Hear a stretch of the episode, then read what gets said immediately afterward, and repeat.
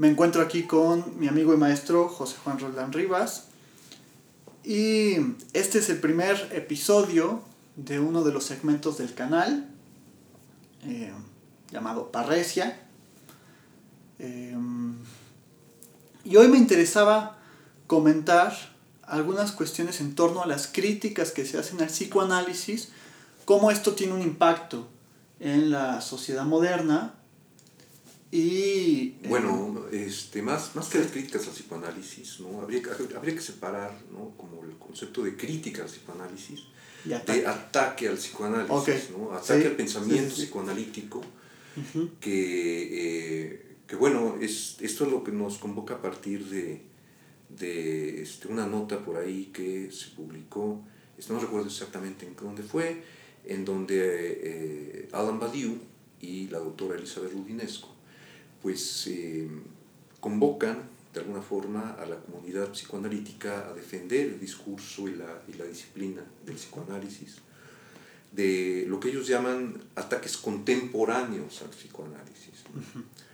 Entonces, sí, ciertamente eso es lo que este, pues estábamos comentando hace un momento. Sí. Eh, es, es, importante la señalización que haces, ¿no? ¿no? No se trata de una crítica, se trata de defenderlo de los, de los ataques, ¿no? Sí, pero ¿de dónde vienen esos ataques? Que, que, yo, aquí, yo aquí quiero preguntarte, digamos, con la finalidad de señalar algo, eh, ¿qué significa defender al psicoanálisis? Porque yo lo escucho como alguien de fuera, ¿sí? Digamos, eh, imaginemos que yo soy un conductista, ¿no? O yo soy un, un humanista, un sistémico, lo que sea. Un y psicoanalista frustrado. O un psicoanalista frustrado. Que, que son ahora los que más... Eh, y, de repente veo, y de repente veo que dices... Eh, Digo, frustrado o, o dice, de que no logró llegar. Claro. Esperaba, ¿no? O dice Elizabeth Rudinesco y Alain Badiou, ¿no? Defender el psicoanálisis. Y pues yo como alguien externo, lo que entendería en primera instancia sería pues defenderlo como, como en este aspecto de inmunizar la teoría, como sostenía Karl Popper, o defenderlo en este, en este sentido dogmático, o qué significa defender el psicoanálisis. Porque nosotros tenemos claro que eh, significa otra cosa, pero me gustaría que me explicaras un poco más, o que explicáramos un poco más a la gente. Bueno, que comentáramos. Que comentáramos, ¿no? Eh, ¿qué, ¿Qué significa defender al psicoanálisis? Sí. ¿O qué quisieron decir ¿no? con, con esto de defender el psicoanálisis? Somos una comunidad carismática, ahí, religiosa, ¿no? Claro. Que, que alguna vez he escuchado esa crítica, ¿no? Este, sí. A mí me parece que los psicoanalistas son una religión más, ¿no? Sí, bueno, Entonces, eso siempre se ha pensado así. ¿Qué piensas con respecto y, a eso? Y claro que ha habido, ha habido grupos que lo han planteado en ese sentido, ¿no? O sea, uh -huh. eh, los ataques al psicoanálisis no son recientes, no son contemporáneos. ¿no? Hay, unos ataques contemporáneos al psicoanálisis y como decía la doctora Rudinesco, pues estos se, eh, se, se, caracterizan por provenir del Internet, ¿no? en donde la, la, propagación es pues mucho mayor. ¿no? Entonces, bueno, el, primero que nada, ¿quién soy yo para para hacer un comentario en torno a esto, ¿no? Es decir, ¿por qué me permito hablar de esto, ¿no? Eh, voy a hacer una breve reseña biográfica, ¿no? Sí, por supuesto. Autobiográfica. sí. Eh, bueno, Así te yo, conocemos un poco más. Sí, un poco más. Sí, yo, yo, yo estudié psicología clínica en la Facultad de Psicología de la UAP. ¿No? porque psicología clínica, porque a mí me tocó eh, pues un modelo de terminales, ¿no? donde tú podías estudiar psicología clínica, psicología educativa, psicología social a partir de quinto semestre. ¿no? Tomabas un tronco común en cuarto, ¿sí? y a partir de quinto, pues te ibas, eh, tú te decidías ser clínico, tú decidías ser social, educativo, y, este, y bueno, pues finalmente así fue nuestra formación, fuimos solamente dos generaciones que salimos así. Después volvieron a la, formación general. ¿no? Se negaron a darnos un título de psicología clínica, nos, nos dieron un título simplemente de psicólogos. Eh, en ese tiempo, pues, eh, no había internet, ¿no? Cuando yo estudié psicología eh, en la UAP no había internet, no había ni siquiera teléfonos celulares, ¿no? Entonces, bueno, eh, había algunos, algunos pocos psicoanalistas en la facultad de psicología, ¿no? a partir de los cuales pues yo conocí al psicoanálisis, ¿no? en donde me empecé a comprometer ya con el, el, pensamiento psicoanalítico a partir del séptimo semestre. Y eso, ¿no? Em, finalmente, terminando la, la carrera, yo, yo durante la carrera pues había tenido tendencia inicialmente hacia el modelo sistémico, ¿no? Había mostrado, me mostrado un gran interés hacia el modelo sistémico, ¿no? Después eh, mis, transferencias. Sí, claro, este, Jay Haley y todo eso, ¿no? Claude Madanés. Eh, posteriormente eh, hubo maestros que me, me jalaron hacia el, hacia el humanismo gestáltico, ¿no? Y este, bueno, pues a leer a Fritz Perls, ¿no? dentro y fuera del tablo de la basura y todas esas basuras, ¿verdad? Con todo respeto, como dice Margaret Francisca, ¿no? Em, bueno, de ahí, a partir de séptimo, ¿sí? Pues con algunos maestros que se formaban en el CIEP en México, el Centro de Investigación y Estudios Psicoanalíticos, que era una, una institución que ofrecía una maestría en psicoanálisis una institución que habían creado Teresa Orbañanos con Néstor Brownstein, quien era el director académico, un, este, un erudito del psicoanálisis que, argentino, que, este, que había llegado aquí a México y pues realmente el CIEP había creado un, un centro de formación de analistas pues muy, muy, muy bueno realmente, ¿no? Es decir, eh, fue la, la, posibilidad de que, de que se, se, empezara a producir psicoanálisis lacaniano en México. Y em, bueno, pues muchos de esos eh, maestros después, cuando el CIEP cerró, porque Terio Bañanos y, y Néstor Brownstein se pelearon, pues desaparece el CIEP, este importante centro de formación. Y eh, la Libre de Psicología abre su maestría ¿no? en, este, psicoanálisis y cultura, ¿sí? por iniciativa de Antonio Bello, y se lleva ¿verdad? A, la, a la gente que, que, pues, con el cierre del CIEP había quedado por ahí desperdigada. Entonces, bueno, él aprovecha a estos excelentes maestros, se los lleva a la Libre, ¿sí? en donde posteriormente yo yo hice mi, cursé mi maestría con, con esos maestros que la mayoría venían de México, ¿no? por ahí uno venía de Jalapa. Em, y, este, y bueno, pues ahí fue donde, donde pues cambió mi perspectiva del psicoanálisis porque pues cuando yo salí de la licenciatura en, en psicología, pues yo, yo creía tener un, un, acercamiento al psicoanálisis, creía conocer el psicoanálisis, ¿verdad? Iba a seminarios, asistía a eventos de psicoanálisis. Em, yo, yo, me sentía poseedor del discurso psicoanalítico, me sentía un, no psicólogo, ¿verdad? Este, em, yo cuando salí de, de, la licenciatura en psicología, pues empecé a trabajar en, en el Centro de Adaptación Social del Estado de Puebla, ¿no? en el Cerezo de Puebla, como jefe de psicología, ¿verdad? Ahí, pues, eh, eh, empecé a, a, plantear una postura un poco, según yo, psicoanalítica, ¿no? Este, yo en ese tiempo pues leía a François Dolto, ¿no? Este, Porque pues, también te interesaba la clínica infantil. Sí, sí, claro, me interesaba la clínica infantil, sobre todo por los niños que estaban con sus madres, los pequeños que estaban con sus madres allá en, en, este, en reclusión, ¿no? y que había mucho esa demanda ¿no? de, de, de trabajar con niños que representaban una clase de, de situaciones, de desadaptaciones ¿no? a, a, esa situación. Y entonces, bueno, yo estaba por ahí con esta, esta idea, pero es, es realmente hasta que, hasta que eh, curso la maestría en psicoanálisis, cuando entro en contacto con lo que son psicoanalistas ya, ya de una forma más cercana, con los psicoanalistas y mi, y mi visión del psicoanálisis, pues se ven sumamente modificadas, sobre todo en la cuestión epistemológica. ¿no? Eh, sobre todo en, en, que me doy cuenta de que pues mi lectura, mi lectura de Freud estaba muy, muy rudimentaria. Sí, de ahí la importancia también de la, de la cuestión de la, de la, educación formal en el psicoanálisis, ¿no? de, de, digamos, de estos maestros que, este, que bueno, pues tenían una, venían con una formación, ¿verdad?, que, que no podía ser adquirida aquí en las universidades, ¿no?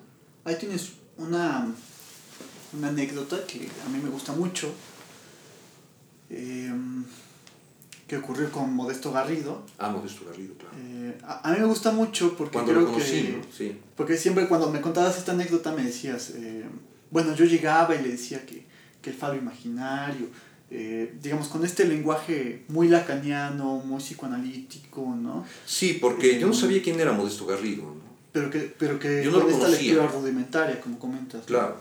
Entonces me gustaría que, con- que comentaras esa, Sí, esa por anécdota. supuesto. Yo, sí, claro, yo, yo no sabía quién era, ¿no? Yo no, yo no sabía, eh, yo, yo no lo conocía. Cuando yo llego eh, a clase, yo llego tarde, me encuentro con un aula llena de gente, porque pues normalmente éramos ocho personas quienes tomábamos el, estábamos en ese grupo del curso de maestría.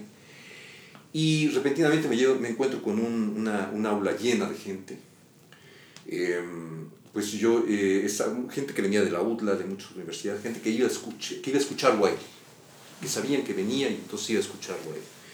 Em, en cuanto yo lo empiezo a escuchar, em- empiezo a darme cuenta de que, em, pues, el, tipo tiene realmente un discurso muy distinto mm, a, lo que yo normalmente venía eh, oyendo sobre el psicoanálisis. Em, me fascina, ¿no? Me fascina a todos los presentes. ¿no? Él, es, él, él- es pues alguien que, fue, que es doctor por la París 8, ¿no? Fue alumno de Levi Strauss, de Gilles Deleuze, de Michel Foucault, de este, en Francia. ¿no? Entonces, bueno, pues me encuentro con un psicoanalista, pues, vaya. Y yo quiero impresionarlo, yo queriendo impresionarlo con mi conocimiento del lenguaje lacaniano, ¿verdad? Empiezo, empiezo a hacer mis participaciones y en, un- y en un momento, no recuerdo qué estaba yo diciendo, y, empiezo, y entonces empiezo a hablar en lacaniano, que el objeto A, ¿verdad? Que el falo imaginario, y en, un- en eso, en un momento me detiene me dice, a, a ver, espera, espera, ¿qué dijiste? ¿Qué dijiste? ¿Falo imaginario? Falo imaginario, ah, ok, ok, ok, este, dijiste falo imaginario, bueno, ¿qué, qué es falo imaginario? ¿Qué es falo imaginario? ¿Qué es eso? ¿no? Y yo me quedo, ah, ah, ah, el falo imaginario es, ah", ya sabes, ¿no? Empiezas a buscar, a buscar definiciones. Este, Sí, empiezas a buscar tu definición, ¿no? sí. Sí, y entonces em, él me dice, no, mira, yo te voy a pedir un favor, no me hables en lacaniano, ¿no? Porque si tú me dices falo imaginario, yo puedo entender mil cosas. Yo no sé qué, realmente, qué es lo que realmente me quieres decir, ¿sí? O sea, cuando me digas falo imaginario, dime lo que quieres decir con eso, ¿sí? De tal forma que yo pueda saber de qué me estás hablando, ¿sí? Em, yo me di cuenta con él y empecé también a- a- a- a percatarme de que, em, de que era necesario entender lo que uno lee. ¿Sí? Y, y entonces, eh, pues yo veo mucho eso, por ejemplo, en, en muchos, que, en muchos psicoanalistas, por ejemplo, que publican libros que están escritos ciertamente en un lenguaje lacaniano, ¿verdad? Pero pues, termina por no decir absolutamente nada, ¿no? Termina siendo un galimatías, ¿no?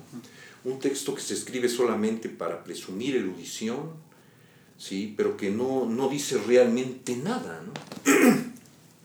Entonces, bueno, sí, esa, eh, es- esa, esa postura de modesto. Em, pues es algo que, que a mí me, me, me, me conmovió. ¿no? A partir de entonces me empecé a llevar mejor con él. ¿sí? O sea, yo le, yo le tenía miedo ya. Pues sí, pero a partir de entonces empecé a llevarme mejor con él, ¿no? Ya en las, eh, pues cuando salíamos al recreo, ¿verdad? Nos íbamos a tomar un café, nos íbamos a desayunar y ahí platicábamos de todas estas cuestiones, ¿no? Eh, que tenían que ver con eso, ciertamente. Entonces sí, sí, por ahí. eh, qué bueno que nombramos a, a Modesto, ¿no? Porque Yo pues es alguien muy difícil de, encontrar, ¿no? es alguien muy difícil de encontrar, no lo ves, no lo encuentras en las redes, ¿no? Pues, eh, por desgracia, pues él está ahí, ¿no? También un poco aislado, sí, trabajando como siempre en la Ciudad de México. Sí. Me parece interesante porque veo, veo que ocurre mucho esto. Hay una frecuencia cada vez mayor de, de analistas que hablan en este lenguaje, ¿no? De, por ejemplo, creo que ocurre mucho con la topología. O sea, acudir a la topología como si la topología fuese esto que nos da una garantía de un discurso el metalenguaje. infalible, el metalenguaje. Sí. sí, cierto, sí. Que justamente... un metalenguaje, ¿no? Que pudiera darle garantía al discurso psicoanalítico, ¿verdad? De dejar de ser la burla de las conciencias este, sí. ¿no? cientificistas del, del, mundo, ¿no? Como cuando quieres agradar en la secundaria, ¿no?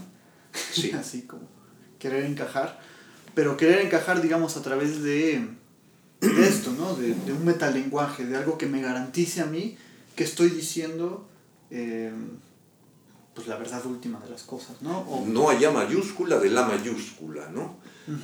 No hay otro del otro, ¿verdad? Es eso, no hay metalenguaje, es decir, no, hay, no, no existe un, un, este, un lenguaje que pueda ser garante del funcionamiento infalible del lenguaje mismo. ¿no? Y entonces, eh, sí, bueno, es que... Que va dirigido como a mostrar la imperfección del lenguaje. O sea, eh, cuando hablamos de estos temas me, me comentas, está dirigido a dar cuenta de la castración es un, es un aforismo que Lacan utiliza para dar cuenta de la castración. Sí.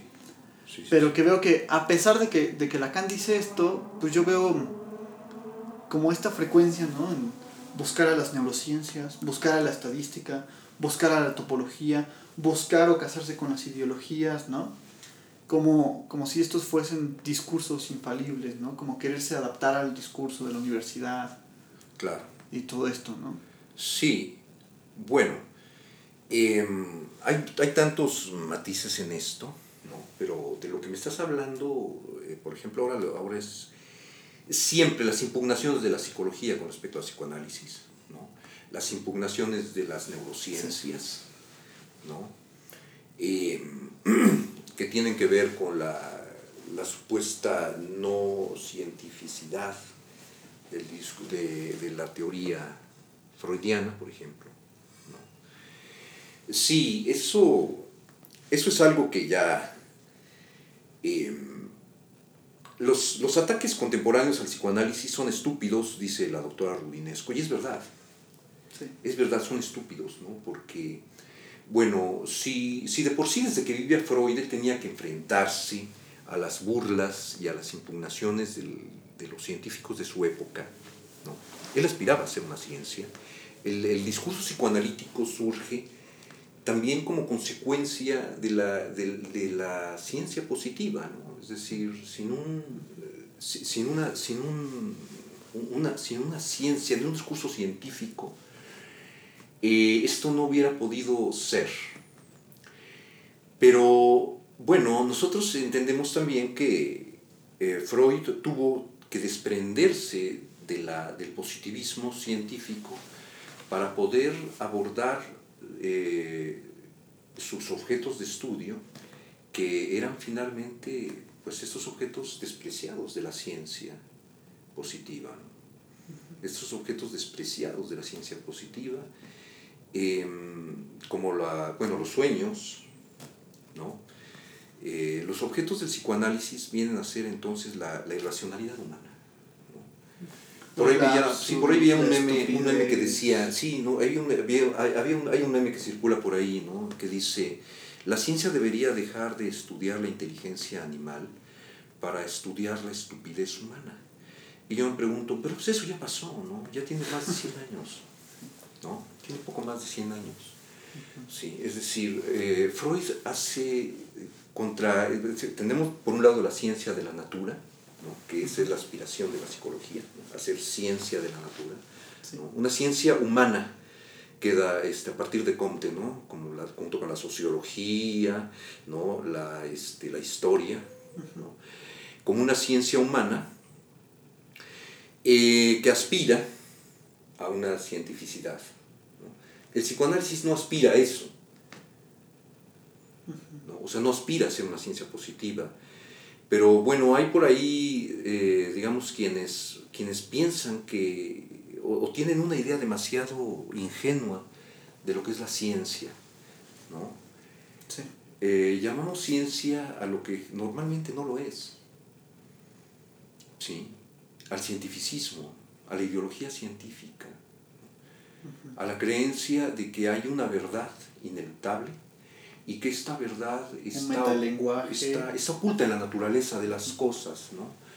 de las cosas mismas y que esta naturaleza de las cosas mismas puede ser conocida mediante la aplicación sistemática de un método específicamente llamado científico, ¿no? que es el, es el, que es el, postulado de la ciencia empírica, ¿no? del cientificismo empírico, ¿no? es decir, el método, método empírico. Y que, esta, eh, y que, bueno, a partir de la aplicación del método, ¿verdad? Entonces, las realidades conocidas a través del método pueden ser, por lo tanto, modificadas. ¿no? Ese sería, digamos, en, términos simples, el postulado del, del, de la ideología cientificista. ¿no? Sí. Eh, el cientificismo, a diferencia del pensamiento científico, ¿sí? Eh, no, es, no es ateo. El pensamiento científico sí nos, nos obliga como a plantearnos un, un, una postura necesariamente atea. ¿no? Un ateísmo que no necesariamente tendría que ver con el tema de Dios. Sí. ¿sí? O sea, planteamos a, a, ateo, ateo sería no aquel que no cree en Dios, ¿no? Sino aquel, aquel que, que niega todo absoluto. Eso sería un ateo. Aquel que niega todo absoluto. ¿sí?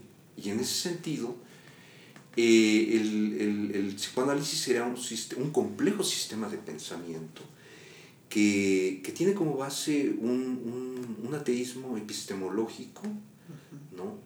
Basado en la, en, en la idea de que el, la ciencia, más que un cuerpo de conocimientos, es un, una forma de pensar. Una forma de pensar que surgió primeramente como oposición al dogma religioso. Sí. ¿sí? Que, que, que, intenta, que, intenta, explicar todas las cosas a partir de un solo postulado. ¿no?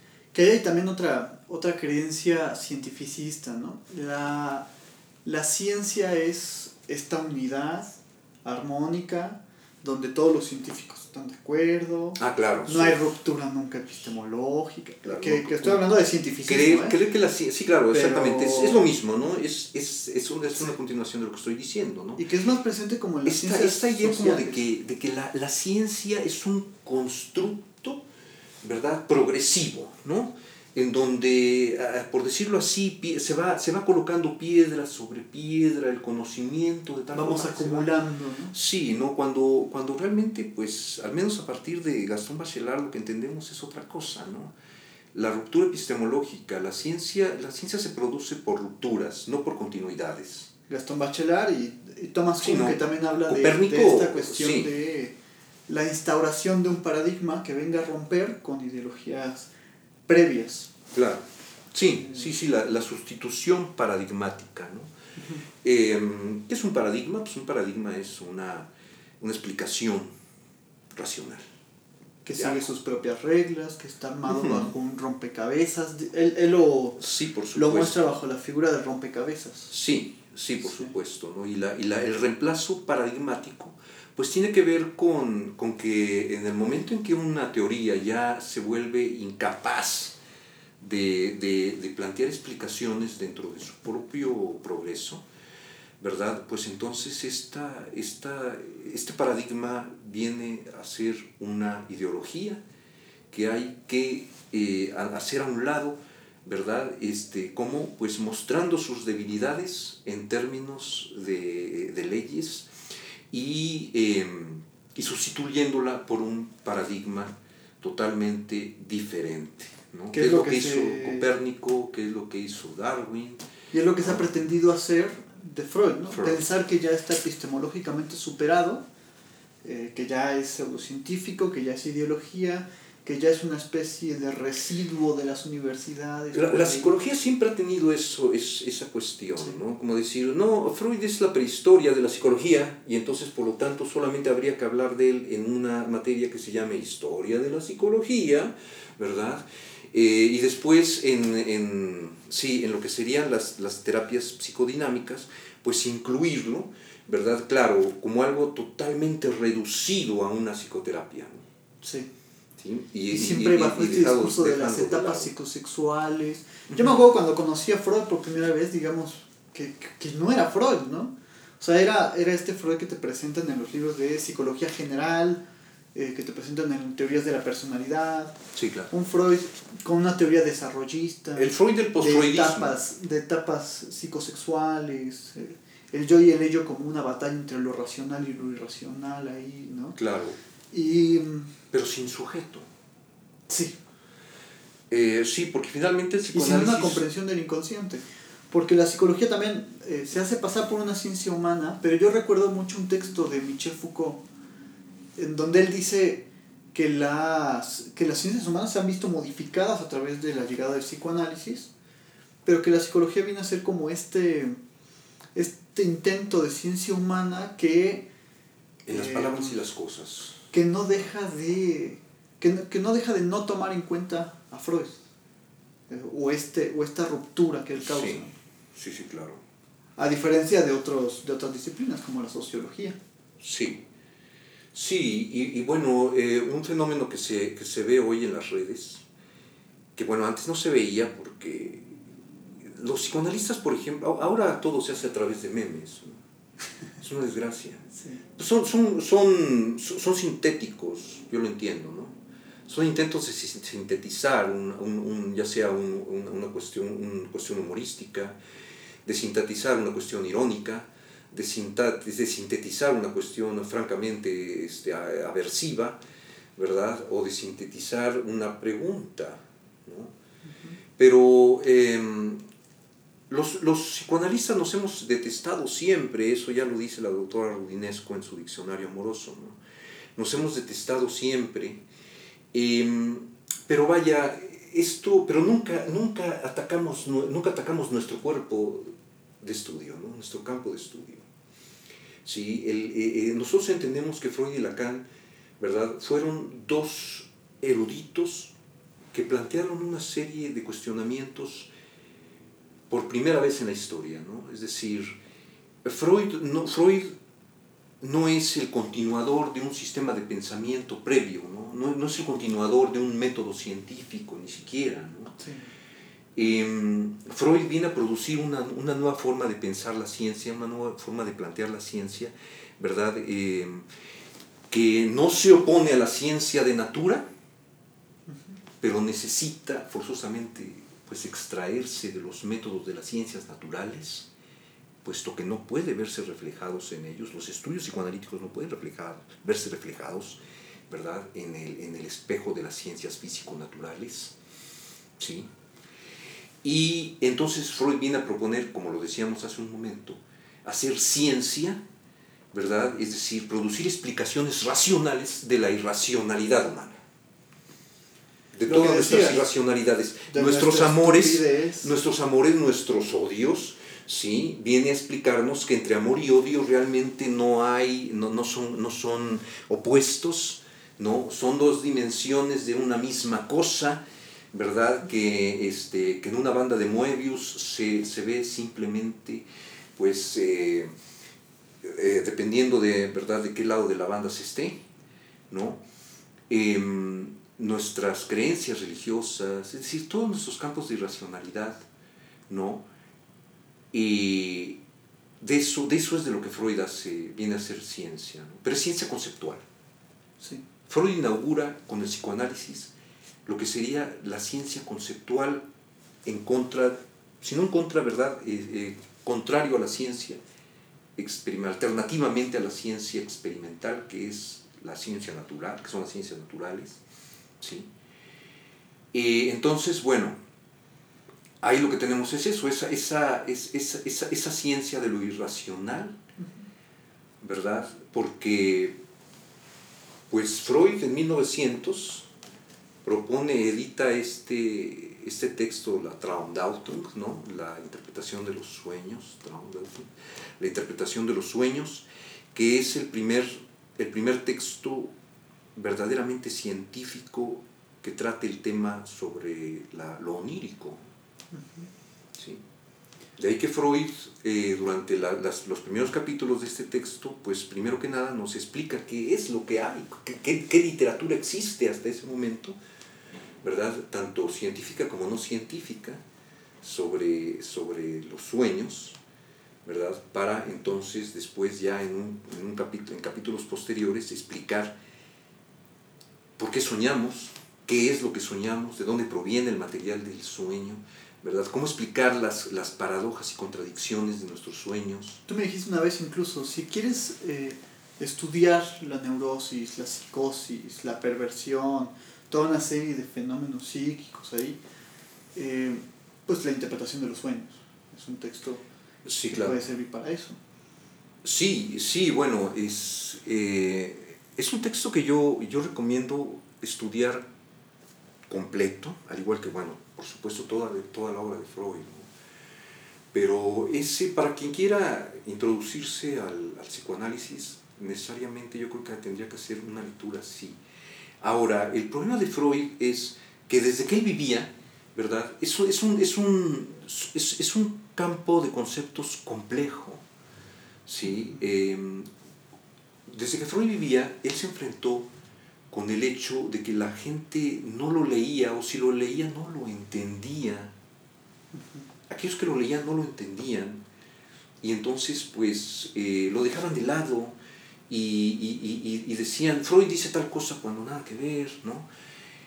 Él, él se enfrentó con esa situación de que se daba cuenta de que la gente no, no, no, quería leer la obra y por lo tanto no, no, no podían llegar a una comprensión pues más eh, cercana de lo que Freud estaba planteando. Incluso los discípulos. Había quien, ah, había quien lo criticaba, este, pues había quien lo atacaba, pero también había quien lo superadoraba de una forma dogmática tremenda. Sí.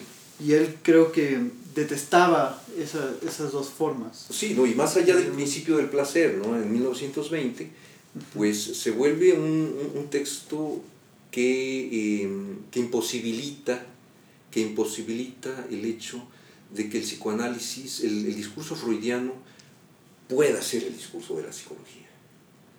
A, a, mí me gustaría que, bueno, que fuéramos cerrando un poco. Claro. Perdón que, perdón que interrumpa sí, un sí, poco, sí. pero... Eh, Ahora que estamos empezando a abrir, hay que cerrar. Sí.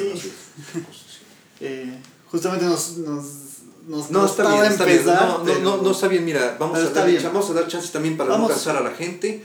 Vamos, Vamos a- además este, a continuar, o sea, Sí. seguir grabando cosas. Este, Claro.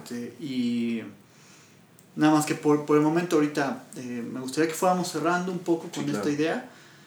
Eh, ¿Tienes algo que comentar? Pues mira, que cerremos y, y el, el próximo los, lo abordamos, no, lo seguimos abordando. Sobre- Va a haber como varias partes de este mismo. Claro Entonces, sí. este, mm, pues no hay problema, no vamos a romper esa continuidad. Eh, pues yo, por mi parte, agradecerte a ti y agradecer a, a la gente que nos está escuchando. Eh, no olvides suscribirte al canal, darle a la campana, eh, compartir. Ahí, te voy- ahí y- pongo, ahí pongo mis teléfonos por si alguien está Por interesado supuesto. En venir al consultorio, a la clínica. Yo no, yo Aquí no, hago, yo no hago clínica este, virtual. eh, pues me, me van a criticar, es motivo de otro, de otro, de otro video, ¿verdad? El que explique por qué pues yo solamente recibo a la gente aquí en el consultorio, pero bueno, quienes estén interesados en venir a consulta aquí, pues ahí va a aparecer mi teléfono. Muchas gracias. Pues Gracias, muchísimas Javier. gracias. Eh, no, no olviden, no olviden Estamos en suscribirse, contacto, buscarnos en las redes como Parresia y continuamos. Y agradezco mucho que nos hayan soportado. Gracias. Sobre todo, muchas gracias. Gracias.